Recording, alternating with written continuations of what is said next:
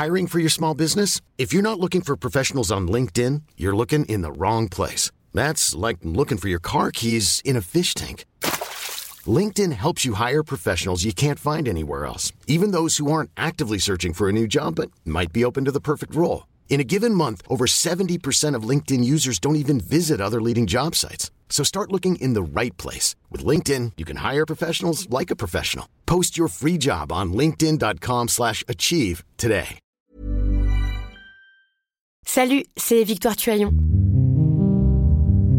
Ces derniers mois, avec mon équipe, on a travaillé sur une série exceptionnelle. Ça s'appelle 20 milieux sous ma chair. L'autrice, Caroline Potier, a exhumé des cassettes audio qu'elle enregistrait pour sa meilleure amie lorsqu'elles étaient ados et qu'elle traversait l'enfer, les violences que lui infligeait son père. À partir de son histoire, Caroline Potier, devenue journaliste, a mené l'enquête. Comment on pourrait éradiquer l'inceste? C'est beau, c'est intelligent, c'est bouleversant, et je pèse mes mots, c'est d'utilité publique. Pour continuer à sortir de l'océan du déni, écoutez 20 milieux sous ma chair, dans le cœur sur la table.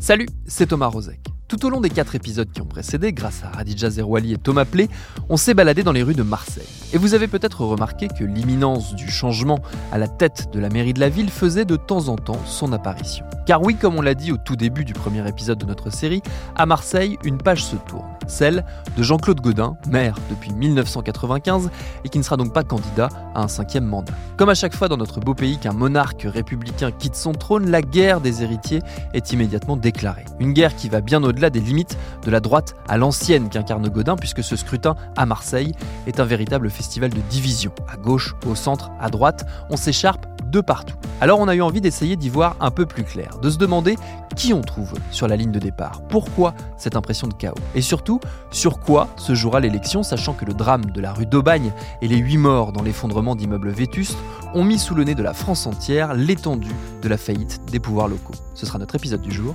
bienvenue dans Programme B.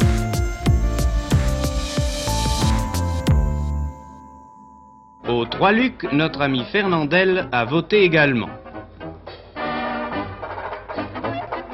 La caméra nous le montre surpris par le nombre des listes et, en bon français moyen, Fernandel gagnera l'isoloir et réfléchira consciencieusement. C'est là qui revient la lourde tâche de débrouiller le désordre électoral marseillais. C'est à ma consoeur Stéphanie Arounian, correspondante à Marseille du journal Libération.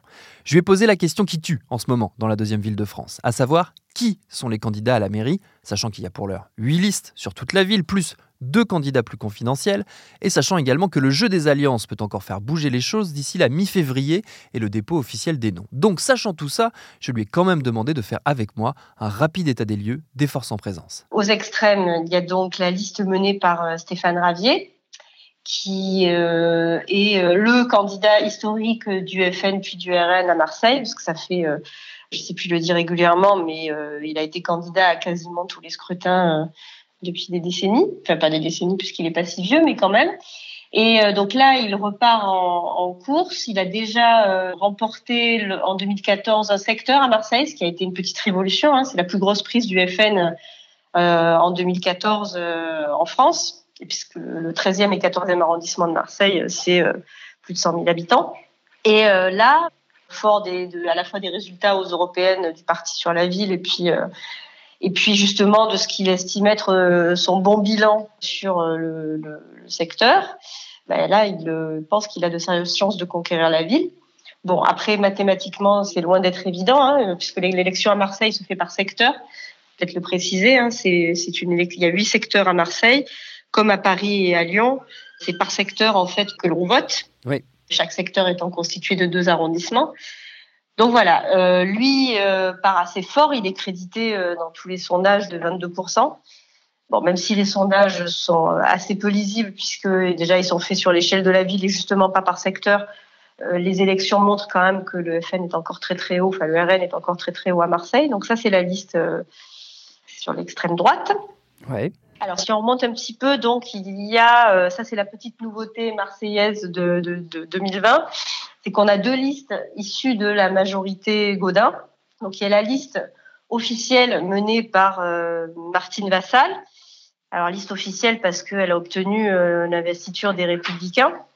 Et face à elle, il y aura aussi la liste de Bruno Gilles, qui est donc est vraiment un bébé Godin lui aussi, hein, et qui a donc enfin, participé à la majorité Godin depuis, euh, depuis toujours. Qui est l'ancien patron de la Fédération des Républicains. Voilà, tout à fait, qui en a démissionné du coup après que la Commission nationale d'investiture ait décidé d'investir plutôt Martine Vassal. Mais euh, oui, il, tenait la fédération, c'est un sénateur euh, très impliqué hein, dans la majorité mmh. présidentielle, mais enfin, il a été en tout cas, il a renoncé à son mandat pour cause de cumul lorsque la question s'est posée, mais il a été maire des 4e et 5e arrondissements de Marseille, qui est un secteur qui n'est pas gagné. Euh, pour la droite. Et donc, lui a réussi à tenir euh, lors des deux derniers scrutins. Donc, il avait pas mal d'atouts dans sa poche, mais il se trouve qu'il a dû, euh, pendant un an, se retirer des affaires puisqu'il a eu des problèmes de santé. Et, et quand il est revenu, alors qu'il était plutôt pressenti par le maire pour être le candidat justement républicain, ben, le maire lui avait préféré Martine Vassal qui elle est présidente de la métropole et du département. Donc il y a eu une petite affaire de famille entre eux qui n'est toujours pas réglée puisque Bruno Gilles a décidé de se maintenir et donc élu aussi candidat. Et poil à gratter donc de cette majorité Godin puisque bah, il a la connaissance de la mécanique de l'intérieur et donc euh, il rafle régulièrement des élus de la majorité à, à sa rivale, ce qui a le don d'énerver le maire. Donc voilà, ça c'est pour la partie droite. Euh, si on continue à progresser, il y a donc Yvon Berland, qui est le candidat, alors pas euh, République en marche, mais soutenu par euh, la République en marche à Marseille. C'est l'ancien président de l'université Aix-Marseille, donc lui c'est l'un des seuls dans le casting, en tout cas pour l'instant, à être totalement issu de la société civile. Les autres ont tous plus ou moins frayé, soit dans les partis, soit avec un mandat. Et donc lui, après justement pareil, des tergiversations pendant des mois sur qui pouvait être le plus bankable pour Marseille, pour En Marche, parce que c'est une des villes qu'ils veulent remporter.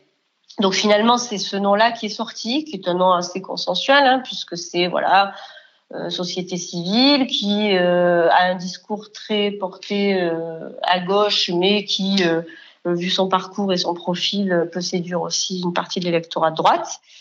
Et il le sait d'autant plus qu'il a décidé justement de se présenter dans le 6e et 8e euh, arrondissement, secteur qui est historiquement un secteur de la droite, c'est le secteur de Jean-Claude Gaudin, et c'est le secteur aussi où Martine Vassal euh, se présente. Donc euh, voilà pour En Marche.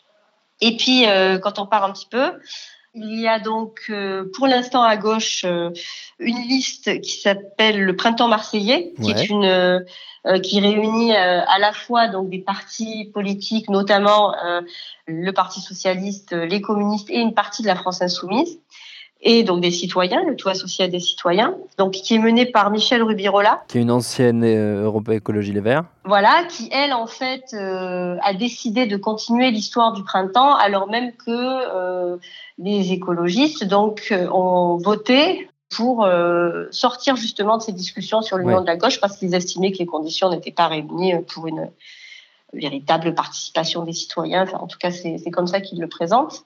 Donc, elle euh, est restée au, sein du printemps et donc on a été désignée tête de liste, après là aussi bien des tergiversations.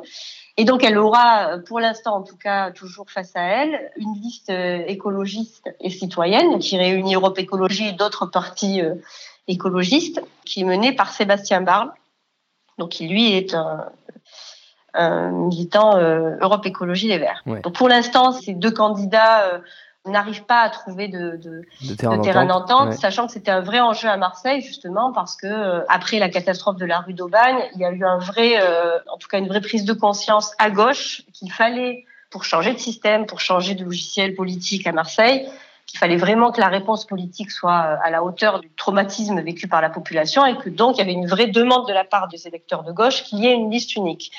Donc il y a eu des pourparlers pendant des semaines et des semaines force est de constater que ça, ils n'ont pas réussi à s'entendre et que a priori c'est pas parti pour quoi. Voilà. Donc c'est plus sur des euh, finalement des bisbilles assez à l'ancienne quoi de euh, qui sera tête de liste à tel endroit, qu'est-ce que tu me donnes et toi qu'est-ce que tu prends.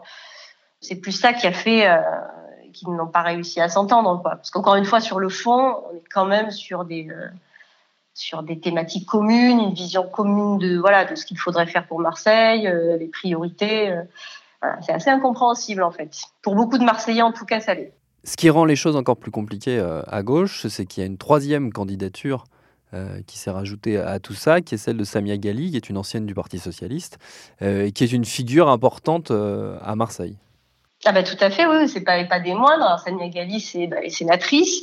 Euh, c'est quelqu'un qui est assez connu aussi euh, des Marseillais. Hein. Les derniers sondages de notoriété l'ont montré. Hein. C'est une de celles, elle, est beaucoup plus connue d'ailleurs que Michel Rubirola ou Sébastien Bach, ce qui n'est pas anecdotique dans une campagne municipale hein, où les gens votent vraiment pour une personnalité quand même. Donc elle, elle a cette atout-là très fort. Elle est, elle est, très forte aussi dans ces secteurs du Nord. La question, c'est est-ce qu'elle l'est euh, dans d'autres secteurs de la ville? Euh, notamment des quartiers sud où elle est moins identifiée, politiquement parlant. Donc, euh, elle aussi a décidé de faire cavalier seul, mais depuis assez longtemps, hein, même si elle ne l'a annoncé officiellement que euh, la fin de l'année dernière.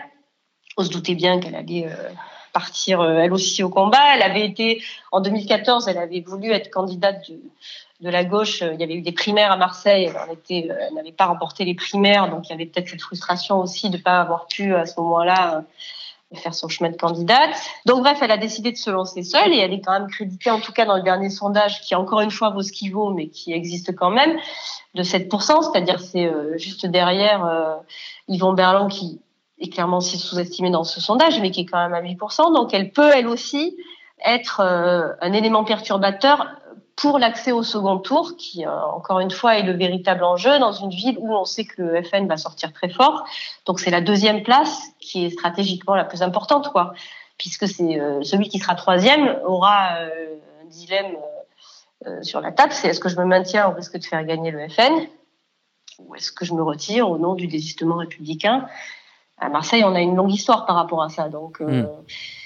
toutes ces listes, en fait, toutes ces divisions, que ce soit à droite ou à gauche, perturbe encore justement la visibilité qu'on peut avoir du, scrutin, puisque c'est assez compliqué de savoir qui va réussir à la décrocher cette seconde place.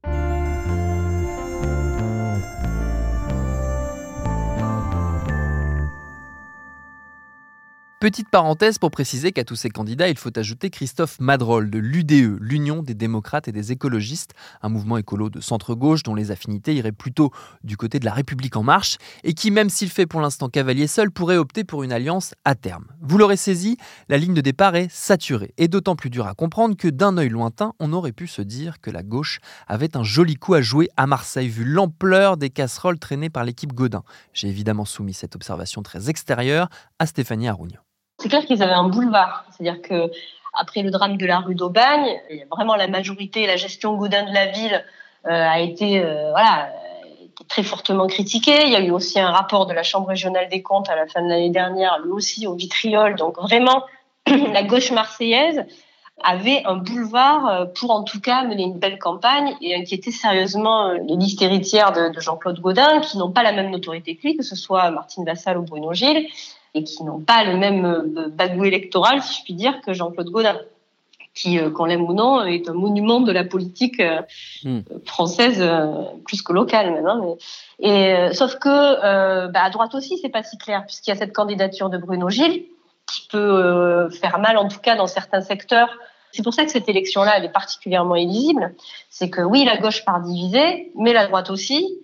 Et puis, euh, il y a eu le drame de la rue d'Aubagne qui fait qu'on ne sait pas dans quelle mesure est-ce que les électeurs de droite n'ont pas vu aussi le bilan de Jean-Claude Gaudin sous un œil un peu différent.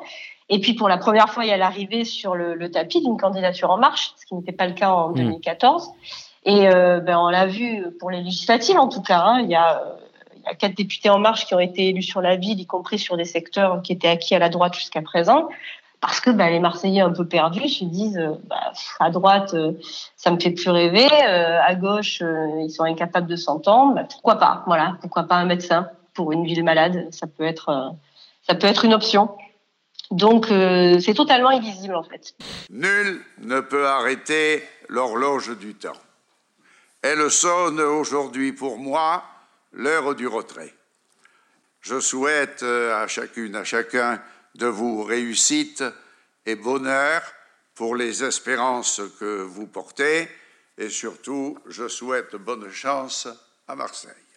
Dans quelle mesure la, droite euh, s'est lancée, du fait de ce drame de la rue d'Aubagne qui pèse, on l'a dit, euh, très fort sur la campagne, dans une forme d'inventaire des années Godin De quelle mesure il se détache de la figure tutélaire de Godin, qui est encore là, qui a animé tout récemment son dernier conseil municipal? Justement, c'est tout le problème de Martine Vassal, qui en plus, elle a été investie par les Républicains, donc qui est un petit peu plus tenue par cet héritage-là. Euh, elle, ne veut surtout pas euh, qu'on affuble du titre d'héritière de Jean-Claude Godin. Donc elle dit euh, je ne suis pas l'héritière, euh, tout en répétant dès qu'elle le peut qu'elle respecte beaucoup le maire, qu'il a fait beaucoup pour la ville. Donc elle est un petit peu entre deux, mais surtout ne pas dire. elle se refuse à endosser justement ce bilan. Elle dit oui, j'ai participé à la majorité de Jean-Claude Godin, mais c'est pas moi qui étais aux affaires. Alors Godin l'aide un petit peu dans cette tâche complexe-là parce qu'il a bien compris que son bilan était un peu une patate chaude que qu'il valait mieux laisser de côté. Lui dit aussi, euh, il n'y a pas d'héritier en, en, démocratie, euh, c'est des façons différentes de faire. Euh, donc ils sont pas tout à fait à l'aise à droite avec avec ce bilan qui au-delà de la rue d'Aubagne, et c'est encore une fois le rapport de la Chambre régionale des comptes qui est vraiment accablant quoi, pour, la, pour la gestion de, de la majorité, que ce soit sur le, personnel municipal, sur la gestion du patrimoine marseillais. C'est une fin de règne assez sombre pour le maire. Donc euh, il s'en détache, et puis Bruno Gilles, lui, il est beaucoup plus libre puisqu'il a quitté l'Igeron, donc il peut être beaucoup plus critique, et euh, lui, pour le coup, c'est plus simple pour lui de se positionner par rapport à ça plus compliqué pour Martine Lassalle. Sur quel thème elle se fait cette campagne? Est-ce que le, la question du logement, euh, qui est donc la, la, on va dire le, le cadre global dans lequel cette histoire de la rue de Bagne euh, s'inscrit. Est-ce que la question du logement écrase tout le reste ou est-ce qu'il y a d'autres thèmes qui sont importants dans cette campagne? Ben Ça, c'est assez tragique et sidérant. moi, je ne comprends pas, mais c'est euh, le logement euh, est complètement exclu pour l'instant de la campagne, que ce soit dans le discours des, candidats comme même dans les priorités des Marseillais quand elles sont sondées. On reste sur des choses assez classiques comme la propreté, la sécurité. Et, c'est comme si le drame était loin. Alors c'est assez troublant pour pour nous, observateurs de l'actualité, qui avons suivi ça de très près, c'est quand même quelque chose qui a, au-delà du drame en lui-même, euh, il y a quand même eu huit morts. Euh, il y a euh, par la suite eu des mois et des mois, et ça continue aujourd'hui, d'évacuation d'immeubles en péril, euh, de gens balancés dans des hôtels euh, qui perdaient tout, et de véritable voilà mise à jour d'une ville délabrée. Et étrangement, en fait, c'est pour l'instant complètement exclu du discours des candidats. Alors exclu, euh, oui, ils vont tous nous dire que euh, évidemment c'est une de leurs priorités, mais ça n'arrive pas vraiment sur le tapis. Après, on n'est pas encore véritablement sur le fond. On est encore dans la constitution des équipes de chacun, de euh, telle tête de liste dans tel secteur. Ils sont plus là-dessus. On commence à aborder petit à petit les questions de programme, mais en tout cas, c'est absolument pas posé comme une priorité. C'est un des nombreux paradoxes de cette campagne, comme si le drame avait été digéré par, euh, à la fois par la ville, mais aussi par ceux qui vont en prendre les rênes. Ce qui est problématique parce que la situation reste complètement euh, chaotique et puis euh, qu'il faut va vraiment falloir s'occuper de, du sujet parce qu'on n'est pas à l'abri d'autres effondrements. Pour terminer, Stéphanie, je crois savoir que Jean-Claude Godin lui-même a une théorie sur cette élection. Oui, parce que Jean-Claude Godin s'en va, mais c'est quand même le plus fin observateur de la vie politique locale. Donc on lui a demandé justement comment est-ce que lui voyait l'élection, puisqu'elle est pour nous en tout cas totalement illisible encore. Et alors lui ne croit pas du tout, euh, comme euh, comme le croient certains, à une élection qui se ferait par secteur justement. Et puis euh, finalement on se rendrait compte le jour de l'élection du maire quelle force politique aurait véritablement émergé des urnes. Lui il pense, il est partisan de ce qu'il appelle la théorie des courants, c'est-à-dire qu'il dit que d'ici quelques semaines, une personnalité dans le lot de celles dont on a parlé là va émerger et c'est elle qui va être élue parce que les Marseillais, eux, ce qu'ils veulent, c'est justement une figure, euh, une personnalité. Ils ne votent pas forcément pour euh, ni pour les programmes ni pour les, euh, bah, voilà les, les, questions de priorité du quotidien ni pour la couleur politique. C'est une personnalité qu'ils ont envie de voir ou pas à la tête de leur ville. Ce que lui a été pendant des années, parce que droite ou de gauche n'était pas son problème à lui. Il était le maire, quoi, le papé, le, il en a beaucoup joué et c'est comme ça qu'il a remporté d'ailleurs quasiment tous ses scrutins. Hein. Donc euh, c'est sa théorie à lui, on verra bien.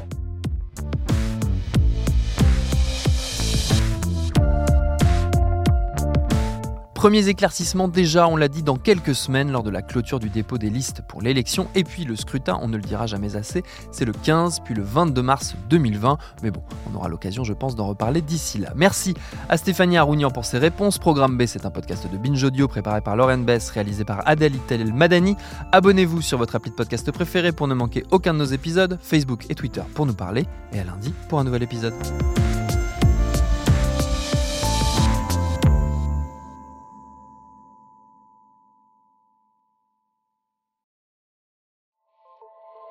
Salut, c'est Sinamir du podcast L'Affaire. En 2016, je suis monté sur un bateau de sauvetage en Méditerranée et ce que j'y ai vu n'a pas changé. En tout, depuis 10 ans, on compte même près de 30 000 morts sur cette mer. Alors, dans le naufrage, notre nouvelle enquête, j'ai voulu raconter un cas concret. Comment 130 personnes sont mortes en 2021 à la frontière de l'Europe, malgré des dizaines d'appels de détresse. Qui n'a pas pu les sauver et pourquoi? Qui étaient ces disparus? Et surtout, comment on en est arrivé à ne plus parler de 130 personnes qui meurent le même jour sur un bateau au milieu de la Méditerranée? Le naufrage, c'est la nouvelle série du podcast L'affaire de Paradiso Média. Une enquête que vous pouvez retrouver gratuitement chaque semaine à partir du 27 mars 2024 sur toutes les applications de podcast.